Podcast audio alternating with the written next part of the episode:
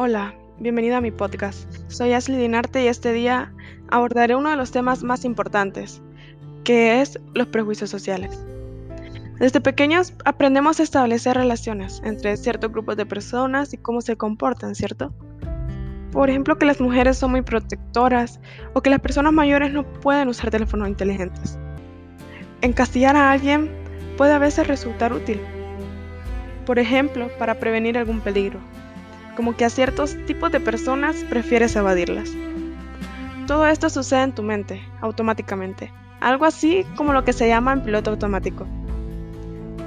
Y existe una gran probabilidad que una serie de enlaces que hayas realizado entre una persona y su comportamiento se, se hayan afianzado en tu mente. Y es así como obtienes tu juicio de valor. Entonces estás seguro que lo sabes. De ese modo surgen juicios prematuros o prejuicios. Cuando nosotros hablamos de prejuicios, hacemos referencia a una opinión negativa, que las personas o nosotros mismos formamos o hemos formado alguna vez sin motivo alguno y sin el conocimiento necesario. Comúnmente es una actitud hostil hacia una persona que pertenece a determinado grupo, ya sea social, étnico, sexual, religioso, entre muchos otros al cual discriminamos simplemente por el hecho de pertenecer, ya sea voluntaria o involuntariamente, consciente o inconscientemente a ese grupo. Un ejemplo de prejuicio social puede ser pensar que todos los gitanos son delincuentes, cuando no es así, pues una persona puede pertenecer a ese grupo y no ser un delincuente. Al contrario, puede ser una buena persona, que respeta a la sociedad y a las personas de su entorno y que solo pide que lo respetemos también.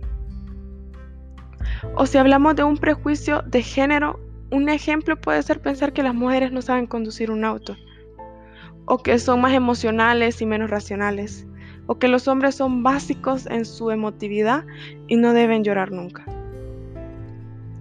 Otros prejuicios que son muy comunes es pensar que las personas de color son muy violentas, discriminarlas de esa manera solo por su color de piel, solo por ser diferente a lo que nosotros conocemos, o pensar que todos los homosexuales son personas con trastornos psicológicos, solo por no tener la misma orientación sexual que nosotros. Los prejuicios pueden volverse peligrosos si están ampliamente difundidos, por ejemplo, a través de medios como periódicos, televisión y radio, o como es muy común hoy en día, a través de las redes sociales. Si las cosas negativas se repiten una y otra vez sobre un determinado grupo, entonces hay que tener cuidado, especialmente si no existe demasiada difusión de la opinión contraria. De este modo, más y más personas pueden comenzar a creer en ello. Los prejuicios dañan, rompen la convivencia de las personas en la sociedad. Por eso nosotros antes de hablar o de opinar sobre una persona, sobre un grupo, debemos conocer, debemos saber cómo son y qué hacen en realidad. Que aunque muchas veces es algo diferente a lo que conocemos, no por eso significa que está mal. O se tiene que hacer discriminación.